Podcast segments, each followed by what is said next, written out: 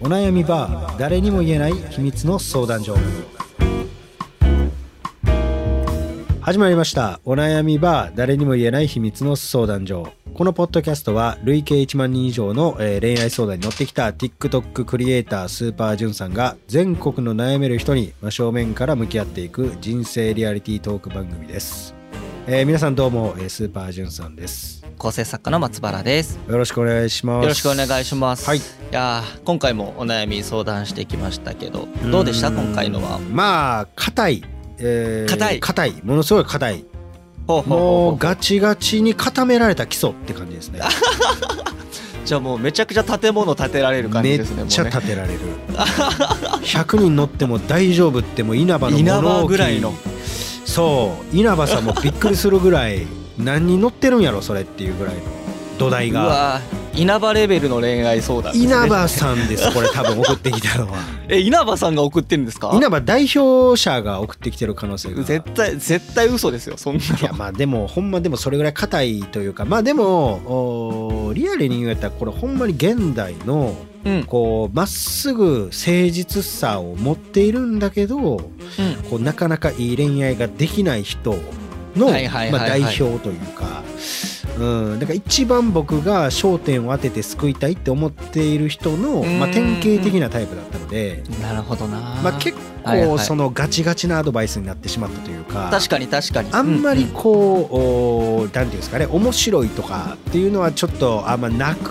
僕は聞いててすごくためになったし面白かったですよ。あ。マジですか？はい。なんかやっぱり結構いつも説教みたいな感じになっちゃうので。うんうんうん、うん。そうですね。今回こう前回前々回もめちゃくちゃ説教な感じでしたけど。説教ですね。まあでも今回はうん。まあまああのうんまあ説教っぽい感じにはなってしまったかもしれないですけどでもまあまあまああのところどころお笑いも挟みながら あーまあ稲葉やからねなかなか溶かすの難しい。稲葉さん送ってきてないんですいやよこれ。もうほんまに。でもまあまあそうですね。まああのそれぐらいちょっと硬かったので、はいはいはいはい、まあこれを言うとネタバレみたいになっちゃうので言わないですけど、うんうん。はいはい。もうちょっと柔らかくいこうっていううん。感じそうですね、うん。ちょっとじゃあ本編は楽しみにしていたそうだいて。ですね。はい、うん。お願いします。ちなみにこうんさんで結構アドバイスんされてきてるかと思うんですけど、そう価値観とかってなんかどんなのが影響してるのかなと思って気になったんですけど、ななんかこう勉強でこう学んだとかそういう感じなんですか？えっとこれはうん。あーまあどうですかね。僕があえてこうしていることにもなるんですけど、はいはいはいはい。あの人と同じっていうのがちょっとあんまり好きじゃないうんうんうんうん。なんか変だとか言われる方が好きなんですけどあのーまあこうインスピレーションを受けるものっていうのはやっぱ映画とかはいはいはい。結構多いですかね、結構映画見るので、まあ、ドラマとかアニメとか、はいはい。で映画鑑賞とかよくねあの履歴書とかにも書いてますけど、はいはいはいはいはい。なんで好きなんっていうおもろいからとか言ったらそうやな思うんですけど。アホでしたね今の言い方は。でもまあ僕もこれアホや思われるかもしれないですけど僕が映画を好きな理由っていうのは、うんあの自分が選べなかった人生が転がってるからなんですよ。だから例えばじゃあえー今構成作家やられてる松原さんですよね、はいじゃあこのはい構成作家の映画があったとしたら、自分は構成作家という道を選ばなかったし、うん選ぶ思考もなかったと、うんじゃあうん。一体自分がこの映画を見たら構成作家ってどういうものでうん何をしてるんだろうっていう自分が選べなかった人生を見れるんですよ。疑似体験できる。できますよね。そう。でそれをこう誰かと見て、うわめっちゃおもろいとかそんなんじゃなくて 一人で見て何を受けるのか。うん。でそれを見うん。た後に何を感じてそれをこうどう表現するのかっていうことを僕はいつも心がけてるのでうん。だからどのうん映画を見たとしてもやっぱりこうその自分には選ばなかった人生から何をこううん。抽出してどうはい表現できるのかっていうのを結構思いながら見てるので。はいはいはいはい。だからそういう意味ではどの映画を見ても結構インスピレーションは受けるのかなっていうのはあります。そうですね。確かにこう映画でいろんな人のいろんな職業の人だったりいろんな世界の人のこう追体験をしていったらその人の価値観をこう垣間見えますもんね。そう。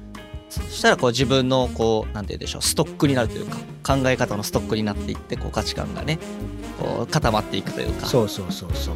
だからまあ音楽とかも一緒やし、まあ、うんうん。うん勉強っていうのがあんまりないかな。あ個人的には、うん、勉強してもねあんま頭入ってこない。あ本当ですか？あんまりね僕勉強が好きじゃないので。まあみんな好きじゃないですよね、まあ勉強はね。まあだから脳で記憶しても僕すぐ忘れちゃうので。でも映画とか心で感じ取ったものは一生覚えてるので。うんうんだからうんまあそういう意味では、えー映画とかから結構価値観を得る。ああそうなんですね。ねえーまああとは散歩とかねああでも考える時間になりますね確かに、はい、散歩だからもうそそこ2つぐらいはかなり重きを置いてやっていることかなかなっていう。じゃあこう映画でこう考えをこうもらって散歩をしてこう自分と向き合って考えてっていう感じなんですかね。ああなるほど。ねだからほんまに芥川龍之介って言われるぐらい、めちゃくちゃすごいですね。それぐらい渋い生き方。渋いですね。してるか確かになっていう。うん。なんかそんな感じですね、ええあそうある意味僕も人間失格かもしれないああうまいこと言った。いやいや いやいや。いやいやまあまあ落とし込みはこの辺で、なるほどですね、はい、まあでもそれぐらいですかね、そうですね。はい、逆になんかやってることとかあります？僕も映画と音楽めちゃくちゃ好きです。あそうなんですね。それはなんで？それこそ一緒ですね。なんかあの僕の体験しえないであろう体験できるうん。し、まあ物語が大好きっていうこともあるんですけど、はいはいはい。やっぱそれを受けてこうなんでこうやって書いたんだろうとかこう妄想するの大好き。あーそれはもうやっぱり構成ですからね。やっぱりそのストーリーを組み立てるのがやっぱり好きっていう。職業病かもしれないですねですよね。これは。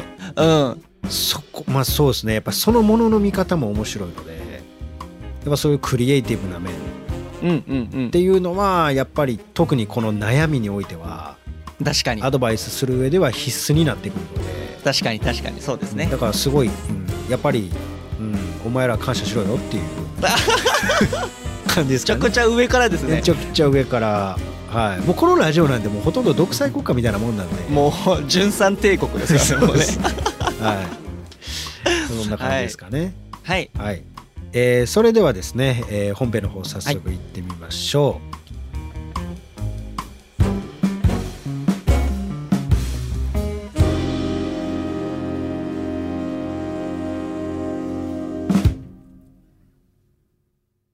えーそれでは、えー早速いただいてますので、えーご相談内容の方行きたいと思います。お願いします。はいペンネームゆりさんからですうん。今まで彼氏に大事にされてたなって思える経験がほとんどありません。それなりにお付き合いした経験はあるし、相手から告白されて付き合うことがほとんどだったのですがう、ん。振られるのはいつも私で、原因を後々聞くと、相手の浮気だったり乗り換えだったりが多いです。うん私は割と尽くしてしまうタイプで、思ってることも言えず、一人で爆発してでも相手には見せないように笑顔で振る舞ってという感じの付き合い方をしていましたう。ん。それじゃダメだなって思ったので、まずは絶対許せないことから思ったことはきちんと伝えようと思い、一つ前の彼と付き合っている時は伝えるよう努力してきました。うん。でも彼は全く受け入れてくれなくて、俺はこういう人間やからでほとんど終わらせられましたう。ん。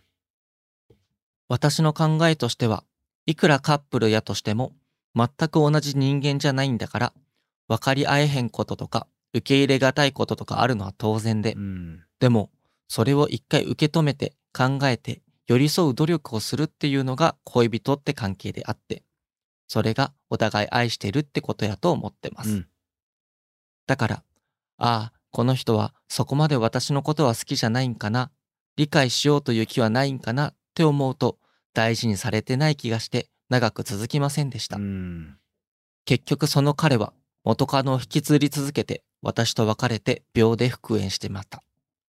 そういう人とばかり付き合ってしまったせいか、今はもうこんな思いをするなら、愛されないなら、恋人を作りたくないって思ってしまいます。うん本当に自分のことを好きになってくれて、追いかけてくれる人以外いらんって思っています。うん。でも、周りの幸せそうなカップルとか見かけると、彼氏欲しいなって瞬間的に思ったりはします。はい。彼氏欲しいけどいらんなって、その状況がずっと続いています。うん。これは私の男運が悪いんでしょうか？はい。考え方がまずいんでしょうか、うん。それともダメ男を育成しすぎでしょうか？こんな私でもその先素敵な人に出会えるんでしょうか？はい。長くなってすいません。よろしくお願いします。とのことです。いっぱいあるね。いっぱいあります言いね。たいことが。まあでも、これまでの、おまあ今第第3回ですけど、はいはいはい。えーこれまでの相談はやっぱりちょっとどっちか言うと、こう、アドバイスっていうよりかは、なんかこう、うん説教みたいなものが多かったんですけどそうですね。説教が多かったでこすね。れに関しては、やっぱり救ってあげたい。だからこれこそうん僕が配信をしている理由ですね。まさに根あーなるほど源というか、えーこういう人を救いたいっていうなるほどなるほどことですね。なので、まあいっぱいあるけど、じゃあまず、はいこう、大きい、大きいアドバイス。大きいアドバイス。うん。まあ僕がこの方に、えーゆりさんにアドバイスをするとするならば、まず言いたいことは、はい。まっすぐな恋をする人ほど歪み、ねじれた恋をする人ほどまっすぐでありたいと願うというのが現実社会の恋愛だぞっていうことですね。はい。まあ、あの、これはちょっとどういうことやねんって思われた方もいるかと思うんですけど、うんうんやっぱ、り今の世の中、こう、まっすぐに恋をしたいって、まあ、まさにこの方ですよね。そうですねこのゆりさ。んも愛して愛されてっていう、はいはいはい浮気もしないでしょう。っていう人間って、もうまさにこれなんですよ。これうまくいってないじゃないですか。そうですね。なかなかうまくいけないんでしょうね。うん、やっぱりまっすぐに行きたい、まっすぐに、えーうんちゃんと純白な恋をしたいって思っている人間ほど傷つくんですよね。ああ、そうですね。で、歪んでいくんですよ、だんだん。で、やっぱこう、夜の街に繰り出してお酒に頼ったり、まあ、クラブとかちょっとこう、お変な人がおるようなところに、はいはいはい。偏見ではないですけど、やっぱりいますから。でそういうところに、こう、足を突っ込んでしまって、どんどんどんどん歪んでいってしまうと。はいはいはいはい。でも逆に、ねじれた恋をする人。まあ、うんいわゆる、こう、変な人と、とかと付き合っているっていう人ほど、本当は心の中でまっすぐありたいと願っているという。ああ、そうかもしれないですね。だから交差してるんですよね。まあ、いわゆるねじれた恋をしている人っていうのは、いわゆる自分の未来の姿なんだぞっていうことですよね。ループしてるような感じ。らですねうんうんううんん。だから、これが、いわゆる社会の、現実的な恋愛の姿。結構一般的な姿なんだぞっていう。うんうんうんうん。で、この方が、えー今社会人なのか学生なのかはちょっとわからへんが、まあおそらく社会人なのかな。そうですね。ううんん、確かにどっちかわからないですけど。そうですよね。んん、で、やっぱり社会人になると、やっぱり、はいお金を持つので、その遊べる範囲がやっぱり広いそうですねく。なってくるので、選択肢が広がり選ますよね。択肢が広がるので、やっぱり、こう、いろんな遊びを覚えたりするし、うんこう人のことを信用できないような経験も多くなってくるので、そうですね。やっぱりうんそういう意味では、あの、歪んでしまうのが、もう世の常だぞっていうことを、まず前提として、自分の中に落とし込まなあかんでっていう。これは、あの、まあ、辛いですけど、だって実際そう思いませんかっていう。いや、思いますね、それは。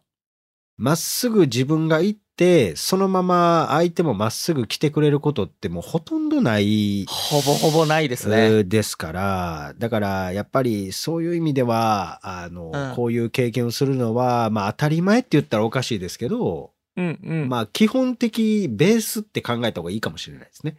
うんうんうん。そうですね。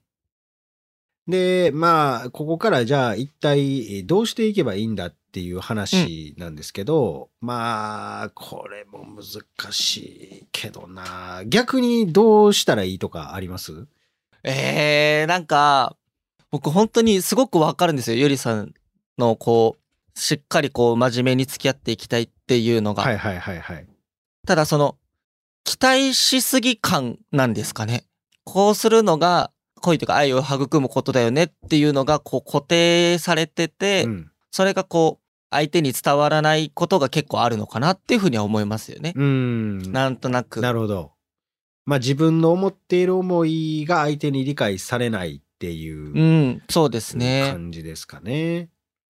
ちゃんと自分のことを伝えて、うんこう理解し合おうとする姿勢がいいとは、あの、彼女、あの、ゆりさんもうんおっしゃってるので、うんそれはすごくわかるなっていう感じはしますけどね。はいはいはい。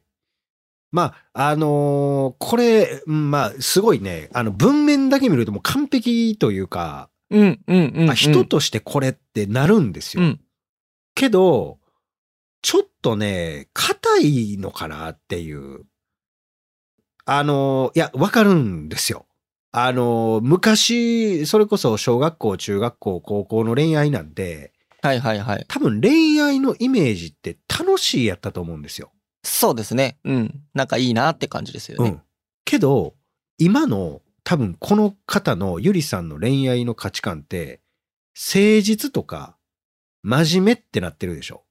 うん。なってますね。ちょっとね、順番が違うんですよ。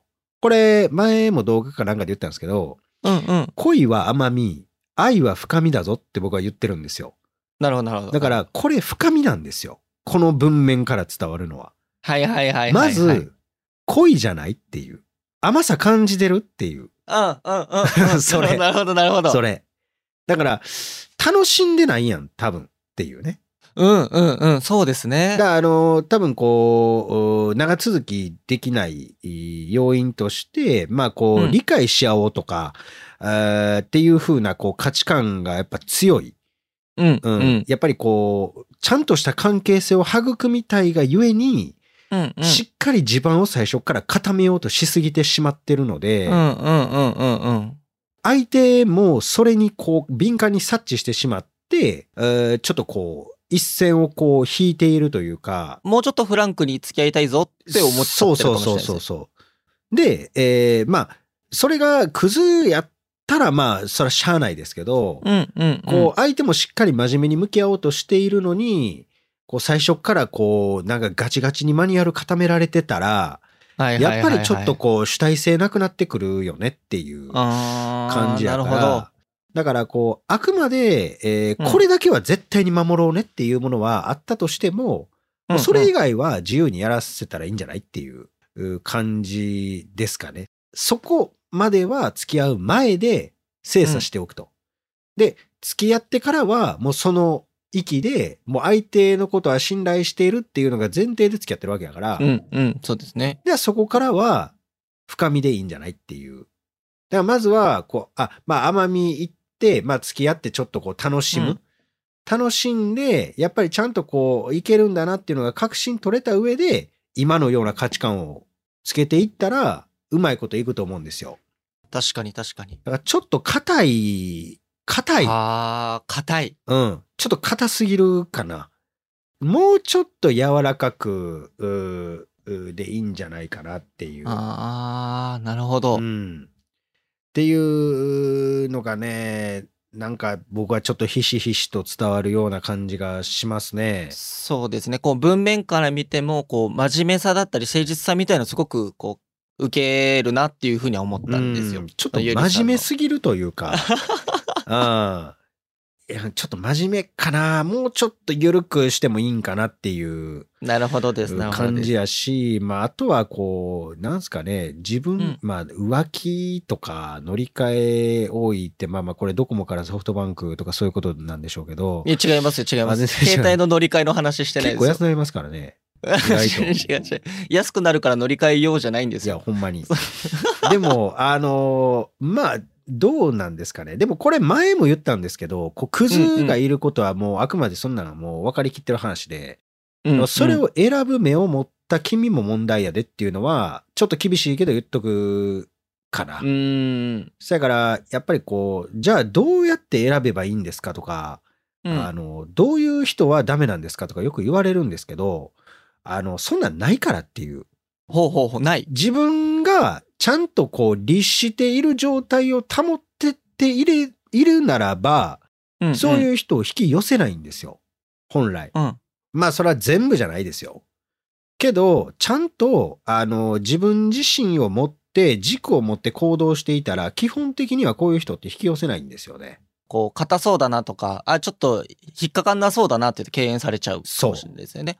だから僕がおすすめしてるのは、一人になることを作りなさいってよく言うんですけど、孤独というか、周りに人を置きすぎていると、うん。やっぱり自分の目を養えないんですよ。はいはいはいはいはい。でも一人になって、こう街に繰り出したり、まあそれこそ別に街に繰り出さなくてもいいし、一人でいるっていうことに慣れておけば、うんうん。人をちゃんと見れる能力が養われるし、うん。自分自身が一人である時に感じる思いうんっていうのが言語化されるから、はいはいはいはい。だからこういう。人たちを引き寄せなくできるんですよ。で、自分がちゃんとした人、ちゃんとした目で見れるようになっていれば、うんあの、おのずとそういう人を引き寄せると。はいはいはいはいはい。だから短期的に見たらダメですよね。まあ、人生ってやっぱクローズアップで見たら悲劇やけど、ロングショットで見たら喜劇みたいなもんなんで、うんうん。だから、うんうんあのーこう短期的じゃなく長期的スパンで見て、はいはいはい。でそれまでに私何ができるんだろうっていう。ただぼーっと突っ立って、なんかアプリとかやって、こう、いろんな男と会えばいいんだとかじゃなくて。うんうんうん。だからそれこそさっき松原さんが言ったように、相手に期待したりとか、相手が軸になってるんですね、それって。はいはいはいはいはいはい。じゃなく、て、自分が軸になるという風になって動いていけば、おのずといい男性は引き寄せるし、うん。で、そこでさっき僕が言ったみたいに甘みの部分のところで恋愛を楽しんでいけば、今のこのお理解し合うっていうこのゆりさんの姿勢も、うん落とし込うんみはスッといけるはずなんですけどね。そうですうね。ん、いいと思いますし、割と尽くしてしまうタイプでっていうのも全然これいいことやと思うんですけどうね。ん、いいことだと思います。逆にそこに甘んじてる男もちょっとなかなか鬱陶しい。うん、鬱陶しいですね、それはね。うん、腹立ちますね、そういうやつはね。え、でもどうなんですかね？やっぱ尽くされすぎると、うんちょっとこう、調子乗っちゃうんですかね？ああ、でもまあ調子は乗るんでしょうね。その調子乗る具合は人それぞれとして、うんなんかこいつ俺のこと好きだなってなったらちょっとこう浮き足立っちゃう感じはわかりますけどね。うん、なるほどね。いや、もう、まあでも、ねって感じですね。この一つ前の彼氏もめちゃめちゃイライラしますし、最低ですよね、これね。俺はこういう人間やからで終わらしてるわけでしょ。うん。こんなん中小企業のあれでしょ。管理職にようおるタイプの。本当ですね。こういうやついますよね、本当にねうん。俺はこういう人間やから言うて。うん。もうしょうもないね。ヤフーばっか見てて金もらってますから。ノート PC ヤフーしかないんかこいつブックマークみたいな。仕事しろよって話ですね。いやもそう大つはね体ヤフー開いてますからね。中小企業の、あ、企業言うてもだ。中小企業の管理職はもう大体ヤフーやから。偏見ですよ。すいませんね。管理職の皆様すいませんね多分。こういうこと言うからね、あの、ちょっと困惑させるんでしょうね、視聴者を。そうですよ。はい。まあまあ、でも、いや、もうそういうことですから。でもなんか僕すごく、ゆいさん偉い、偉いというかすごいなと思ったのが、こう、うん。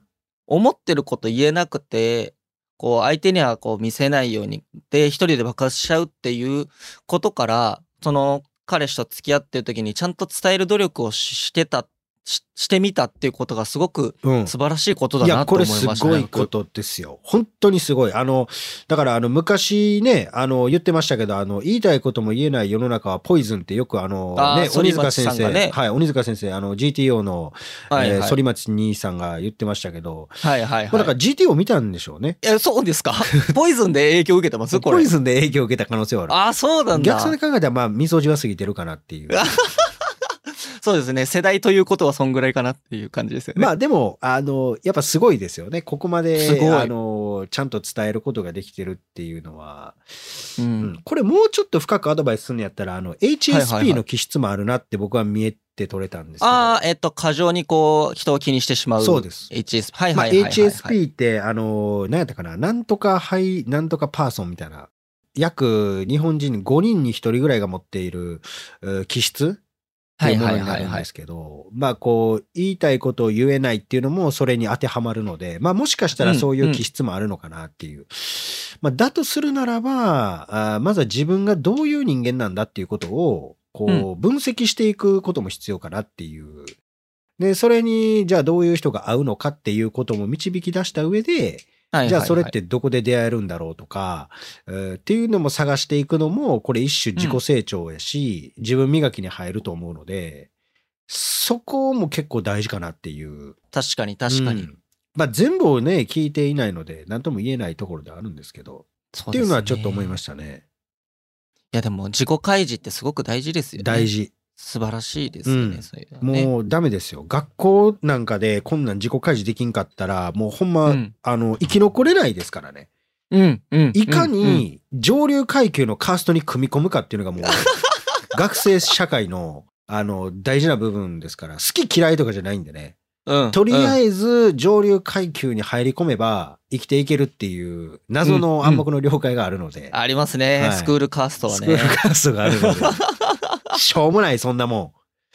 はい本当ね、卒業したらしょうもないんですけど、しょうもないそれが全てですからね。それが全てですよ。ほんまに。うん。うん。まあだから、あのね、まあだからそういうところをしっかりやっていきましょうっていうのが、まあ僕のアドバイスですかね。なるほどですね。うんあとちょっと気になったのが、はいこう、彼氏いらないなっていう状況がちょっと続いてますっていう感じなんですけど、ゆりさんとしては。うんなんかその辺はどう思ってますか？彼氏が、えーいらないっていうことですか？っていう、はい、そうです、そうです。いや、これはいらないじゃないんですよ。いらないっていうふうに自分に言い聞かせてるだけです。なるほど、なるほど。だから、あの、よく僕インタビューしてて、え、うんあの、別に彼氏いらんねんって言う人いるんですよ。うんうん。いや、違うんですすよ。一番欲しいんですよ。へえ。あのーそうなんだ。もう、まさにこれやけど、あの、浮気されたり、まあ、騙されたり、うんえーまあなんかいろんなことがあるわけじゃないですか。うん社会に出る、と、まあまっすぐな恋をできない。ね、ねじんだ、もう歪んだ恋ばっかりしていく。うんそうする、ると、人って意識的じゃなくて、はい無意識でフィルターかけていくんですよ。どんどんどんどん。だから新しい男性が来ました。あ、うんこの人、趣味思考合うし、うわ、うんめっちゃいい人やんってなるんですよ。うんうんうんここまで一緒なんです。でも、もう自分は今まで傷つけられてきた経験があるから、ここまでは入ってきていいですよっていう。でも、これ以上来たら自分傷ついてしまうので、上あなたはここまででストップですよって言わ、言う自分の中のフィルターの中で恋愛をしていくんですよ。だから、恋人いらんってなるんですよ。その好きになる前で止めさせてるから、はいはいはい、はい。好きにならんように自分でフィルターかけてるんです。でもそれは無意識でやってるから、うん。一生好きにならんし、彼氏いらんって言ってるんですよ。ああ、なるほど。でもそこをコンコンってノックするやつがおったら、初めてそこで気づくんですよ。あ、私止めてたなっていう。はいはいはいはい。それを僕、そう、動画でよく言うんですよ。うんうんう。うんんだから、彼氏いらんって言ってるのは嘘ですね、これ。はあ、ちょっと無意識にその傷ついた経験からフィルターかけてしまってるってことです自分を騙してるだけああ、なるほど。です。傷つくん怖いから。だから傷つくん怖いから、それをしてしまうっていうのは、うんちょっとどうなのかなっていううーん、うん。ふうに思うので、そうですね。まあでも傷つくの怖いですようね。ん、怖いけど、でもね、そんなん言っとったら何もできないですから、はいはいはいはい。うんだって、そんなん傷つくん怖いって分かってるけど、進むから何かが生まれるわけうんじゃないですか。特に恋愛とかそういう形のないものうんうん。とかは、やっぱりこう、人のインスピレーションとかからによって生まれるものであって、うんうん。そこには絶対リスクってつきものじゃないですか。そうですね。うん。だから僕たちが普段当たり前のように使ってるこういう iPhone だって、はいはいス。ティーブ・ジョブズが、うん。こうリスクいとわず、せっせせっせ励んで、こう作り上げてきたから、今みんなの元に普及して、こんだけイノベーションを起こしてるわけうん。ですから、あの時、うわ、うん怖いとか言って何もやってなかったら、うん。うん。僕たちどうなってたんやろっていうそうです話ねで。すからね。だからそれと一緒やから、うん。うんうんやっぱ怖いって言ってせね、背を向けてしまったらもう意味はないかなっていう。なるほどです感じですよねね。うんはあ。確かに、そうですねう。ん。だからそこかな。まあちょっと僕が思うとしたら、うんうんう。うんん。だから逆にあります？いやー、ダメ男育成ってよく聞きますけど、育成されるもんなんですかね、ダメ男って。ダメ男は育成されますね。はい。えー、何やったっけ？尽くす？けど、例えば悪いこととかした時に、注意してる？これっていう。あじゃあ、コンビニ行った時にお釣り投げてるとか、店員さんに敬語じゃないとか、あ。はいはいはいはい。レジの時にイヤホンつけてるとか、うんうんうん。そういう、道に唾吐く、歩きタバコとか、うんうんえお酒飲んで外で吐くとか、はいはいはいはい。まあ、細かいですけど、そういうのをうん肯定してるんじゃない？君っていう。あー、はいはいはいはい。街行ったらよう見ますよ。いますね、いっぱいね。あの、うん。だから僕のとこに喋りにかけに来るのも結構あるんですけど、あいつも見てますみたいな、はいはいはいはいはい。来るんですよ。まあそれは嬉しいんで全然いいんですけど、タバコ吸いながら来るやつおるんですよ。あー、よくないですね。で、パッて横見たら、うん。男も女もどっちも吸ってるんですよね。あ、もう類は友を呼ぶなって昔の人はよう言うたなと思うんですけど、だからもうそれってお互いが多分悪いって思ってなかったらもうそれはもうハエですけど、はいはいはいはい。どっちかが悪いって思ってたら、うんそれうんは注意せずに肯定してることになるじゃないですか。そうですね。それをしてたらダメを育成になりますよ。あー、そうかもしれないですね。確かに。うんだから肯定することだけが優しさっていう認識を持っているんだったら、うんそれはダメですよね。うんうん。うん。そうです。それこそね、勇気持って言ってみるってのもありですもんね。そう。はいはいはい。だから、ほんまに一回アンパンマン見直した方がいいですよ。アンパンマンはあれ、オープニングで愛と勇気だけが友達さって言ってますけど、はいはいはいはい俺もうほんまそのレベルでいいと思う。愛と勇気だけ友達にしたら大丈夫です。何を言うてんのかようわからないアンパンマンからちゃんとこう、インスピレーション受けて。影響を受けて。そう。だからほんます、ほんま、もう幼少期から教わってること確かにを、確かに確かに。なんで忘れてんのお前っていう。うんうんうん。あ、でもすごくその感覚わかります。アンパンマンやらないよね、それっていうの大事っすよね、結構ね。大事ですよ。あんな僕が3歳、4歳でそんな大事なことを教わってるんですからね。うんうんうん。でもまあ社会出たら忘れる。ああ、そうですねう。ん。はあ。でもそこねは大事やなっていう感じですね。まあちょっと硬いな。まっすぐな恋を求めすぎちゃってるんですかね。うん。で、ちょっと歪んじゃって。そああ。う。だから逃げんなよって思いたい。いや、思いたいっていうか言いたいですね。もうほんまに道を知ってんのと歩くのはちゃうから。道知ってても歩かんかったら意味ないからね。うんううんんうん。だからもう示したんやから今道を。光見えてんねんでっていう。ゴールテープああるんやから走んのは誰やっていう言いたいですよね。うん。いや、もう絶対素敵な恋できると思います、うんゆりさん。いや、できると思いますよ。うんうんうん。てかもはやこれ、そういう人と出会ったらもうすぐトントン拍子で、すぐだと思いますね。うん結婚まで行くでしょうね、ほんま。絶対大丈夫ですよね、ゆりさんは。だからちょっとこれは行ってほしいですね。うんうん。応援したいですね。応援したい。うん。これはちょっと行ってほしいですね。言ってほしい。はい。ですかね。ははい。ありがとうございます。はい。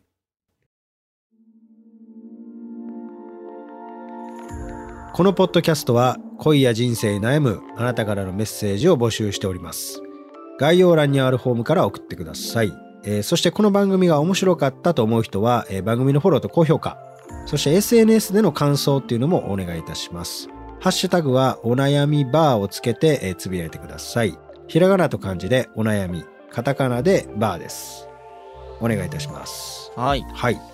で、まあ、告知ですかね。あの、まあ、お悩みは、まあ、ワンワンっていう形で、まあ、1対1で、はいはいはいあの、まあ、こう相談とかやってますので、まあ、それは、あの、概要欄にあるところからありますし、あと、まあ、インスタのプロフィールとかからもえー飛べるようになってますので、まあ、そっちから、えー行ってくれたらいいかなと思います。よろしくお願はいします。で、あの、撮影ですね、インタビューもやってますので、まあ、それは、あの、うんうん基本的に毎週土曜日、はいまあ、はい大体7時ぐらいから、えーやってますので、まあ、難波引っ掛け橋でやってますので、また、はあの、大阪のはい、出演したかったら、インスタまた見てくれたら大丈夫ですんで、お願いいたします。はい。はい。